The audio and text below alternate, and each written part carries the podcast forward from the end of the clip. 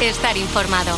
Hace unas semanas el presidente del Fútbol Club Barcelona, Jan Laporta, ya se olía lo que le venía encima. Porque Jan Laporta reconocía abiertamente que sí, que el Barça durante dos décadas había contratado los servicios de Enrique Negreira. En mi etapa como presidente del Barça, en el pasado, se pagaban por servicios técnicos arbitrales, informes de jugadores, unas facturas que tenían un soporte documental y un soporte audiovisual. Y pagábamos lo que correspondía al, al importe de la factura y ni poníamos sociedades por en medio ni nada de lo que ha venido saliendo. Lo que no contaba ya la porta en esa declaración es que a quien le pagaban el dinero era el número dos de los árbitros, era el vicepresidente del CTA y lo que le pedían era neutralidad. Pero se esperaba y al final llegó Bayori porque la fiscalía ha denunciado ya al Barça. Sí, la Fiscalía denuncia a Enríquez Negreira, también la denuncia va contra Josep María Bartomeu, también, atención finalmente, contra Sandro Roussel, contra el director ejecutivo Óscar Grau y contra el director de deportes Albert Sule, todos ellos como personas físicas y también contra la entidad, contra el Fútbol Club Barcelona como persona jurídica. Y los cargos, los presuntos delitos que se les imputan son tres. Uno, delito continuado de corrupción entre particulares en el ámbito deportivo, dos, delito continuado de administración desleal y tres, delito continuado de falsedad en documento mercantil. A ver, Carlos Ganga, te has leído la denuncia, ¿qué claves, qué conclusiones? ¿Qué quieres leernos? ¿Qué quieres contarnos? Se, se, desprenden cosas muy graves, Manolo, de esta denuncia. La Fiscalía sospecha que Rosell y Bartomeu tenían un acuerdo verbal con Enríquez Negreira para que, a cambio de dinero, moviera sus hilos para que los árbitros favorecieran al Barça. Y ya al colmo de todo, la inspección tributaria le pidió al Barça la copia de los vídeos o informes que había recibido por parte de Enríquez Negreira y la respuesta del club azulgrana fue que no encontró esa documentación. Así que se concluye que las facturas no se corresponden con servicios simplemente de informes arbitrales. A todo esto hay que decir que cuidadito, cuidadito que la FIFA podría dejar al Fútbol Club Barcelona una temporada fuera de la Champions. No sé, Víctor Navarro, si el Barça como club, si la Porta como presidente, ha querido decir algo después de esta demanda de la Fiscalía.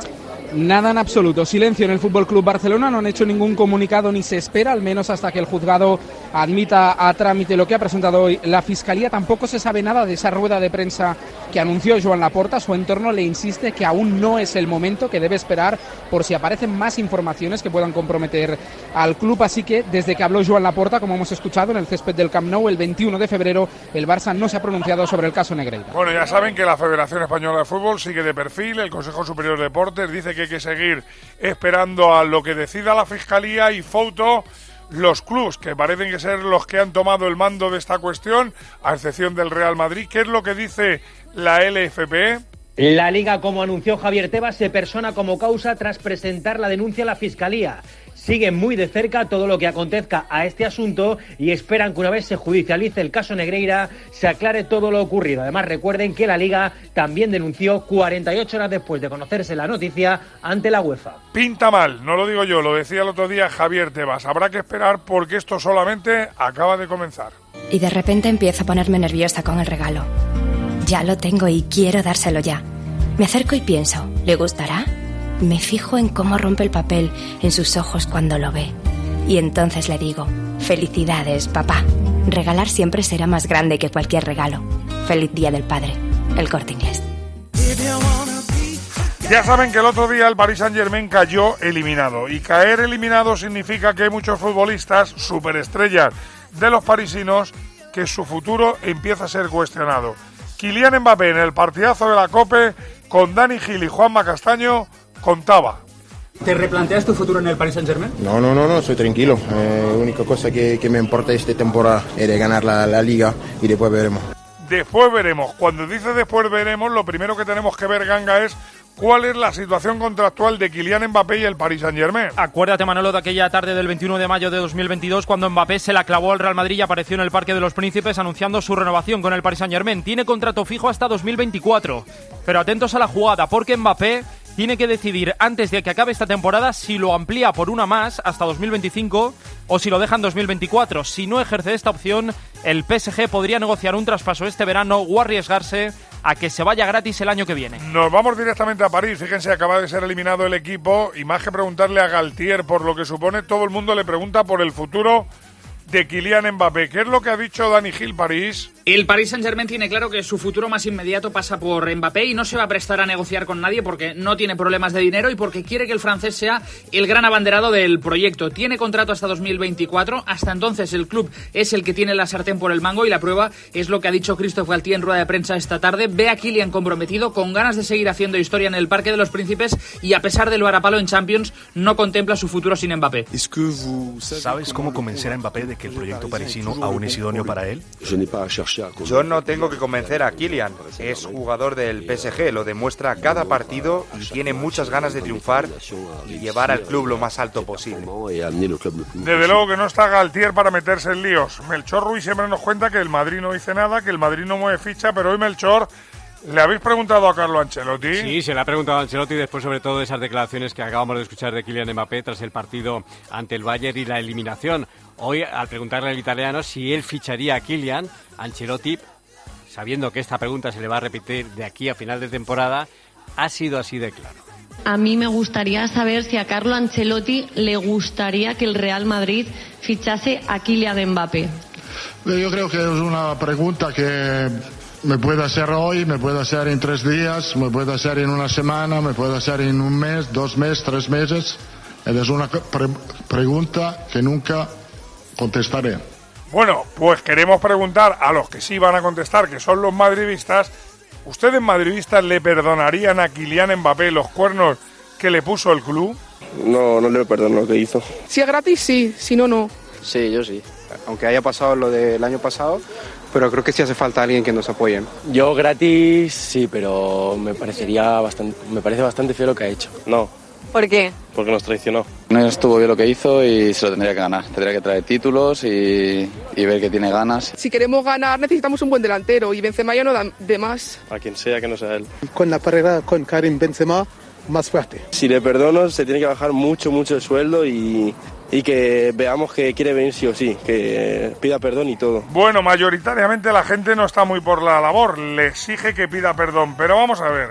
Poli Rincón, disfrázate de Florentino Pérez. Si fueras el presidente del Real Madrid, ¿irías a por Kylian Mbappé? Pues querido Manolo, la pregunta tiene guasa, no es fácil, ¿eh? Pues mira, yo iría por Mbappé solamente con una condición, de que Mbappé públicamente dijera que se quiere venir al Real Madrid, que quiere llegar a un acuerdo con el PSG porque al otro año se podría marchar si quiere rescindir esa opción que tiene para poder prolongar su contrato con el PSG y a partir de ahí con esa que todo el mundo supiera que este futbolista quiere venir al Madrid, yo haría lo posible por traerle. Pero si no es así, absolutamente sin ningún concepto iría por él y me esperaría a ver si puedo traer a Haaland. O sea, que se arrodille para poder venir al Real Madrid. Otro que está pendiente de su futuro después de la eliminación es Leo Messi, compañero de Kylian Mbappé. Porque Albert Díez, ¿cuál es realmente ahora mismo la situación contractual del argentino? Bien, el contrato de Messi, Manolo tiene pocas sombras, es bastante claro, le quedan 112 días de contrato con el Paris Saint-Germain, lo que es lo mismo, a 30 de junio de este 2023 queda libre tras firmar en 2021. Es más, desde el 1 de enero Messi, Leo Messi, tiene la potestad de poder firmar con el equipo que quiera. Y además, la pregunta a Dani Gil París, hoy también se la han hecho a Galtier. Futuro de Messi, ¿qué es lo que ha dicho? Lo que sabemos por ahora, Manolo, es que el Paris Saint-Germain es el único que le ha hecho una oferta a Messi para la temporada que viene y tampoco va a tirar la casa por la ventana. Eh, se ha emplazado con el padre del futbolista argentino para reunirse próximamente después de que ya hubiera una primera toma de contacto hace algunas semanas y hoy Christophe Galtier comentaba en rueda de prensa que no cree que toda esa especulación le afecte al rendimiento.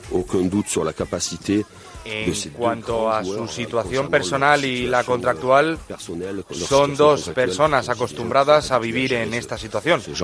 Pero vamos a ver, vamos a escarbar. A ver, ¿tenemos pistas de lo que puede ser el futuro de Messi Gil?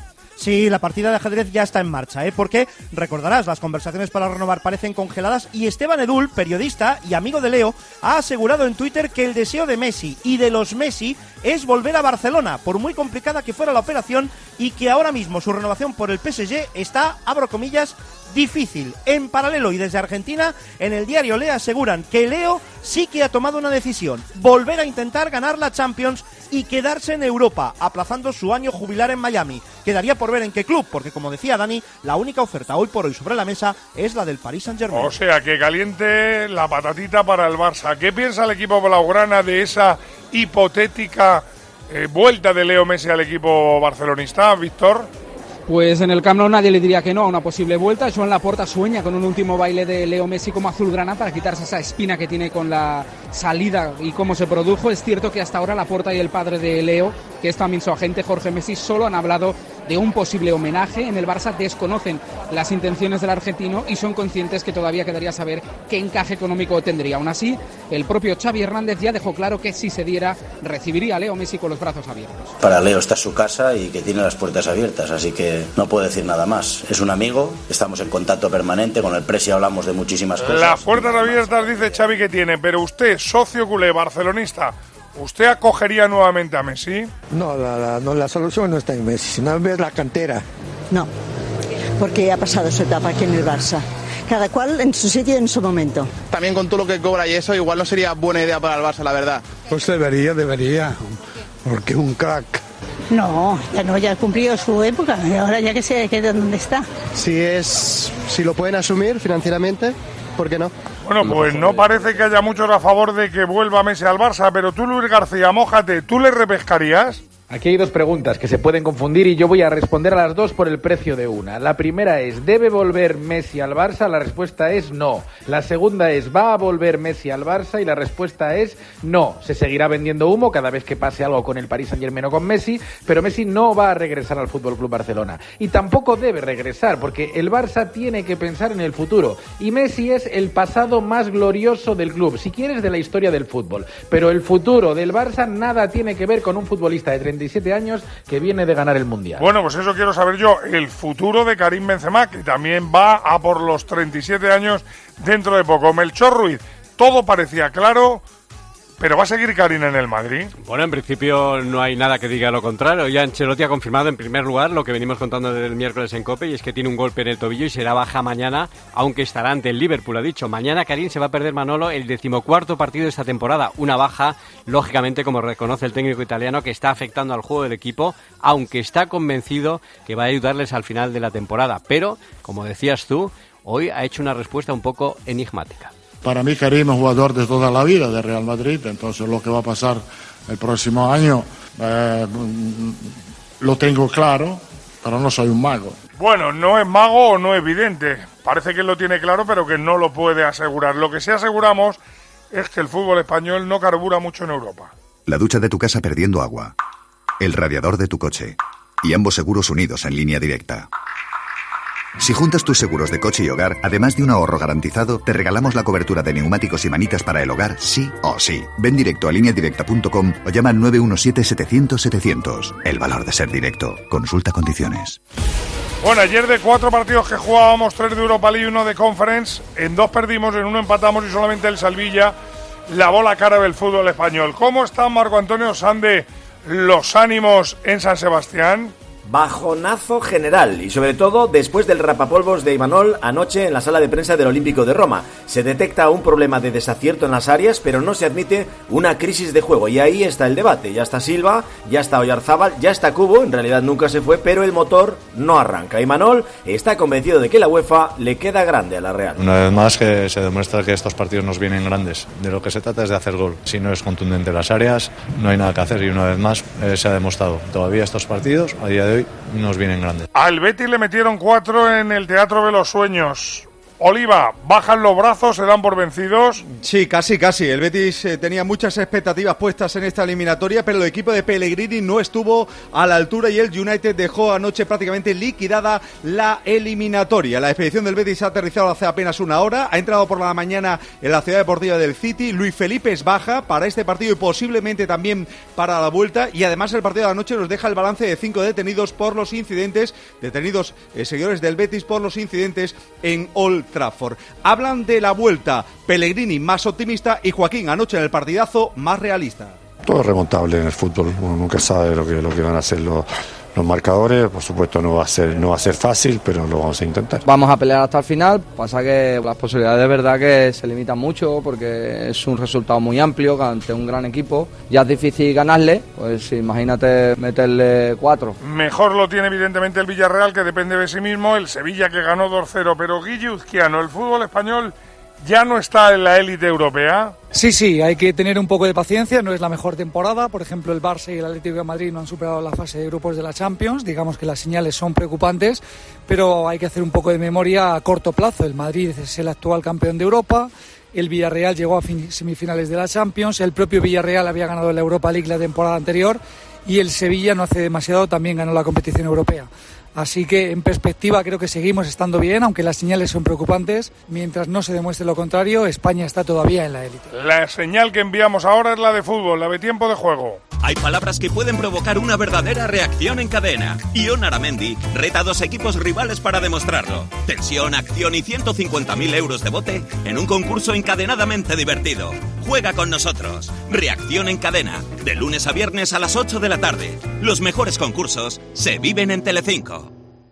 Ya saben que la jornada se abre hoy con el Cádiz Getafe, pero el partido de mañana a las 2 es el que juega el segundo de la tabla el Madrid frente al español. Pita Figueroa Vázquez Noticias de los blancos, Melchor Ruiz. Bueno, hoy último entrenamiento, lista de 22 jugadores. Tres bajas son las que tiene Carlo Ancelotti, Benzema, Alama y Mendy. Tres altas, Modric, Lunin y Odriozola. Repite el chico joven Álvaro Rodríguez. Ancelotti se le ha preguntado si ve alguna similitud con lo que pasó en el 2015 y si está preocupado por las críticas y dudas que están apareciendo algo pasa, que hay momento un poco más difícil de lo normal, eh, empiezan las críticas. Cada año pasa, esto es mi trabajo. Yo la lluvia fina, como si no, no la oigo, se la oigo como meto la umbrella. Nada pues nada, que abre el paraguas y la oye. Por cierto, el Madrid juega mañana, el domingo juega el líder. Hay noticias de última hora en el Barça el Barça ha entrenado esta tarde, Lewandowski ya ha completado toda la sesión con el grupo, así que estará a disposición de Xavi. Vuelve también Gaby tras cumplir sanción.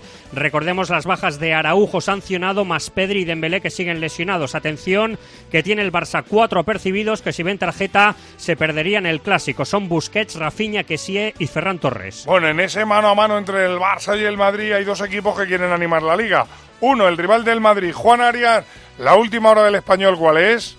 Diego Martínez ha convocado a todos los disponibles, incluidos a Puado, que ha tenido fiebre durante la semana, y Oliván con un golpe en la pierna que le hace ser seria duda. Si el lateral izquierdo no es titular, el técnico probablemente recurra a una línea de cinco defensas con tres centrales y dos laterales largos. El español no gana en el Bernabéu desde la temporada 95-96 y no puntúa desde la 12-13. Martínez ha dicho que para romper esa racha habrá que estar de matrícula de honor y que el Real Madrid no tenga el día. No sé cómo tendrá que estar el Atleti para intentar derrotar al líder, pero Peña, ¿qué noticias tienen los de Valverde? Pues que todo apunta a que el Mister Rojiblanco podrá contar con Yuri de Marcos pese a que arrastran leves molestias físicas. No será el caso de Simón Herrera, Lecuen y Morcillo, que causarán baja. En todo caso, el Atlético con solo dos victorias en las últimas diez jornadas está obligado a enderezar el rumbo para seguir aspirando a Europa. Iñaki Williams está convencido de que el equipo volverá a ser tan competitivo como antes del paro mundialista después del Mundial estamos peor de lo que estábamos a nivel de puntos y a nivel de, sensaciones, ¿no? Yo creo que las sensaciones pues no han terminado de... Bueno, pues el partido del Madrid, digo que lo pita Figueroa Vázquez, el del Barça en San Mamés contra el Atleti, lo pita Gil Manzano. ¿Y qué dato me quiere reseñar Pedro Martín del que se va a jugar en el Bernabéu? Pues que el Madrid afronta las 14 últimas jornadas con el Barça a 9 puntos. Nunca un líder ha desperdiciado tantos puntos en las 92 ediciones de la Liga Española el Madrid está tan lejos del líder porque en las tres últimas jornadas solo ha ganado seis partidos, no ganó siete, cuatro empates y tres derrotas. El español, que empató en el Camp Nou de penalti, llega al Bernabéu jornada 25, siendo el único equipo sin penaltis en contra en esta liga. Mucho, mucho hay en juego en la jornada de mañana para quedarse en primera división. Destaca evidentemente un partido entre el Valencia y Osasuna. El Valencia es penúltimo, pero digo que de ese partido van a estar muy atentos los sevillistas que jugarán contra la Almería el próximo domingo y que ayer por fin Víctor Fernández volvieron a sonreír. Sí, sí, claro que sonrieron porque en medio de tantas, eh, tantos problemas, de tantas dudas, la victoria ante el Fenerbahce ha servido para tranquilizar el ambiente y reforzarse, como comentas Manolo, de cara al trascendental encuentro del domingo ante la Almería en esa pelea por salir de los puestos de descenso. La Europa League volvió a aparecer como un escenario ilusionante para el Sevilla. Está el equipo pendiente de Pape Gueye, ha pedido el club la cautelar y San Paoli con, eh, sabía y lo comentaba ayer que había mucho en juego y reconoce que la victoria les permite mantenerse vivos y con más fuerza para el encuentro del domingo. Seguir vivos, seguir ilusionados, seguir eh, eh, tener la, posibilidad de, de enfrentar el partido del domingo con, con, con, un pensamiento distinto. Pues cómo están los del Valencia que juega mañana a las 9 frente a Osasuna y que pite Iglesia Villanueva.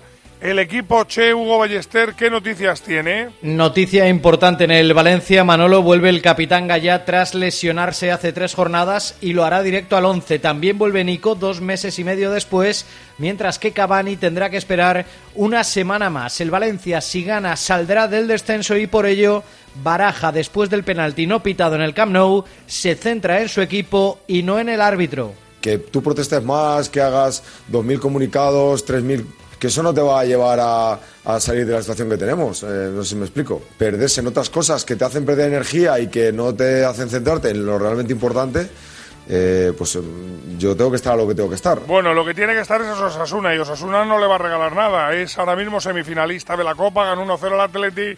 Y Alberto San, ¿cómo viajan a Valencia? Los rojillos tienen como novedad en la lista que regresa Rubén García. Por cierto, el técnico de Osasuna, Yagoba Arrasate, no se fía nada del Valencia. Ha recordado que ya les ganó en el estadio del Sadar en el partido de ida y que el equipo ha mejorado desde entonces.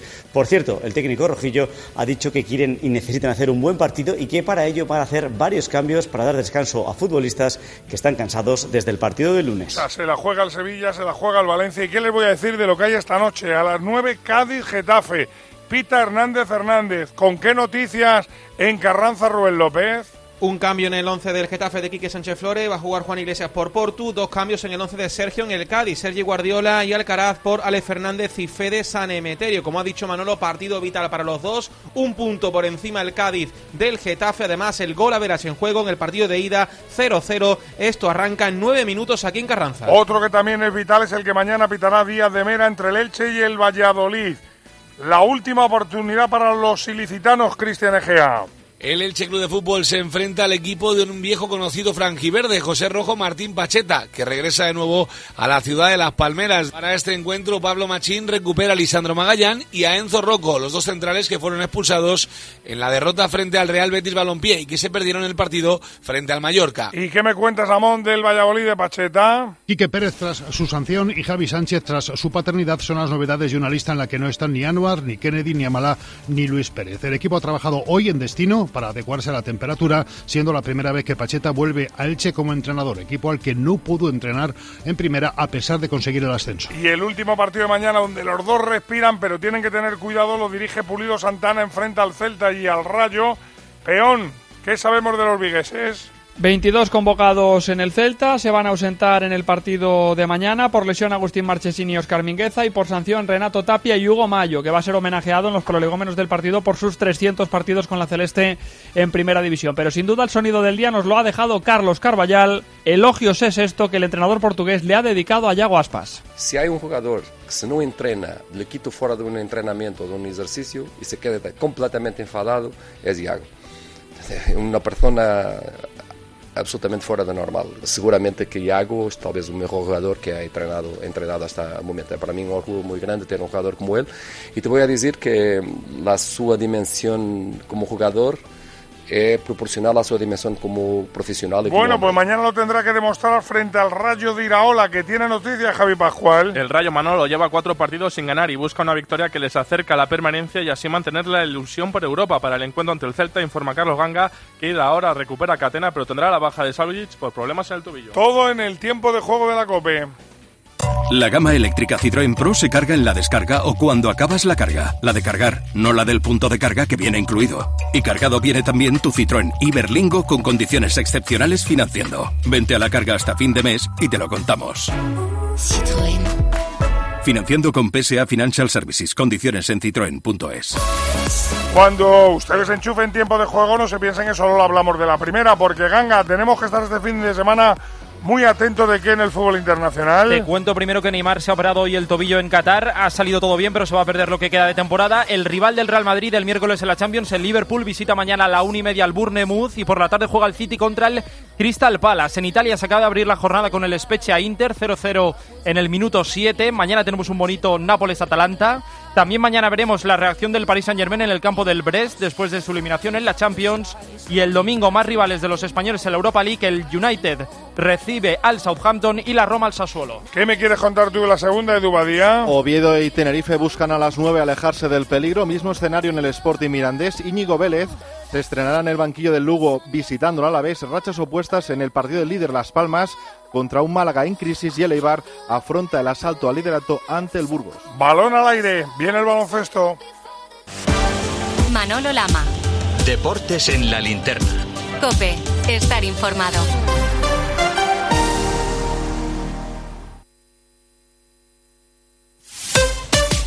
Escuchas Cope. Y recuerda, la mejor experiencia y el mejor sonido solo los encuentras en cope.es y en la aplicación móvil. Descárgatela. Los que vivimos en una casa hemos podido. Y los que vivimos en un edificio también.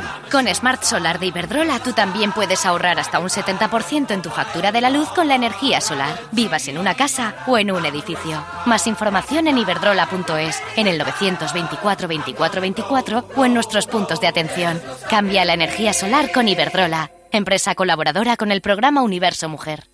Correr un maratón es un gran reto. Llegar a la meta del Zurich Rock and Roll Running Series Madrid te cambiará la vida. El 23 de abril vuelve con un nuevo recorrido más monumental y tres distancias: maratón, media y 10 kilómetros. Inscríbete ya en rockandrollmadridrun.com, que se agotan los dorsales. Habituallamiento oficial al campo. Abres la orden de pedido y metes el numerito. ¿Qué numerito? Son ocho dígitos y seis letras. ¿Cómo? Lo tienes en el mail. ¿Qué mail? Yo no tengo ningún mail. ¿Qué mail? ¿Qué mail? Si la tecnología se pone difícil, pásate a la tecnología eléctrica con la gama Citroën Pro en los Business Days. Ofertas únicas con stock disponible hasta el 20 de marzo. Citroën. Condiciones en citroen.es. Cada mañana en la radio. La cifra real de parados en España es de 443.000 desempleados, más de lo que dice el INEM. Este dato El dato y lo que significa. confirma lo que era un clamor después de la generalización de la figura del contrato fijo discontinuo como sustituto del contrato temporal. O sea, el 2022 acabó con 3.300.000 parados. De lunes a viernes, desde las 6 de la mañana, Herrera en Cope, con Carlos Herrera.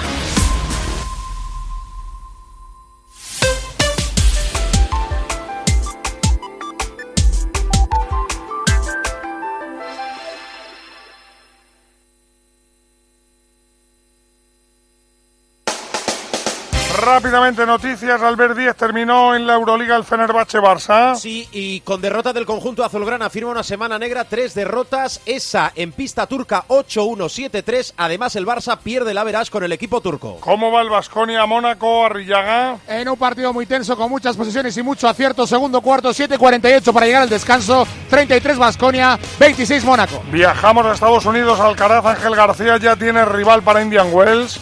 Carlos Alcaraz está bien, Manolo. Esa es la gran noticia en Indian Wells, en el desierto californiano. Va a debutar mañana, ojo, ante el australiano Thanasis Kokinakis, un joven también con mucho talento. Así de contento estaba Alcaraz, el número 2 del mundo, que puede volver a ser el 1 después de su primer entrenamiento. He podido entrenar bien, mucha intensidad, grandes puntos, eh, ya he ido, he ido normal, que digamos he deslizado, he ido a full y la verdad que ha sido sin ningún dolor. Así que con muchas ganas de, de debutar aquí en, en Indian Wells. Hablando de dolor, Guillo Díaz, ¿cómo le va a John Ran en Florida? El número uno del mundo se ha retirado del torneo de players en la Florida debido a un virus estomacal. No empezó la segunda ronda del torneo.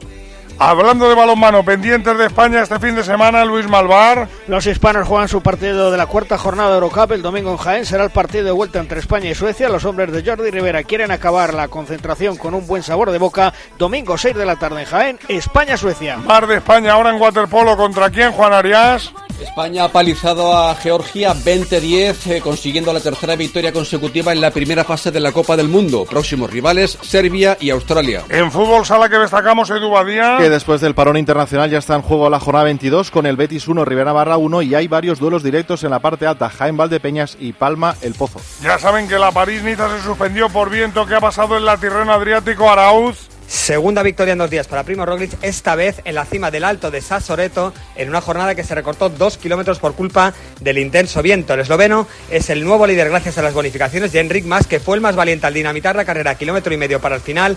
Es décimo en la general a 31 segundos de Roglic. Y terminamos con dos lesiones que nos preocupan, la de Luca Doncic y la de Kevin Durán Parra. Había temor en Dallas y en por sus dos estrellas. Al final Doncic tendrá que parar por sus molestias en el muslo, pero no hay daño estructural de importancia y espera que no tarde mucho a regresar. Y Kevin Durán, por su parte, será reevaluado dentro de dos semanas de su esguince de tobillo, cuando en un principio había temor porque se perdiera como mínimo el mes que queda de temporada regular. Así que ni tan mal, Manolo. A las 9, tiempo de juego si ustedes quieren en la COPE, pero si ustedes quieren Ángel Expósito, tienen la linterna. Pero a las once y media, cita con Joseba Larrañaga en el partidazo, aquí en la COPE.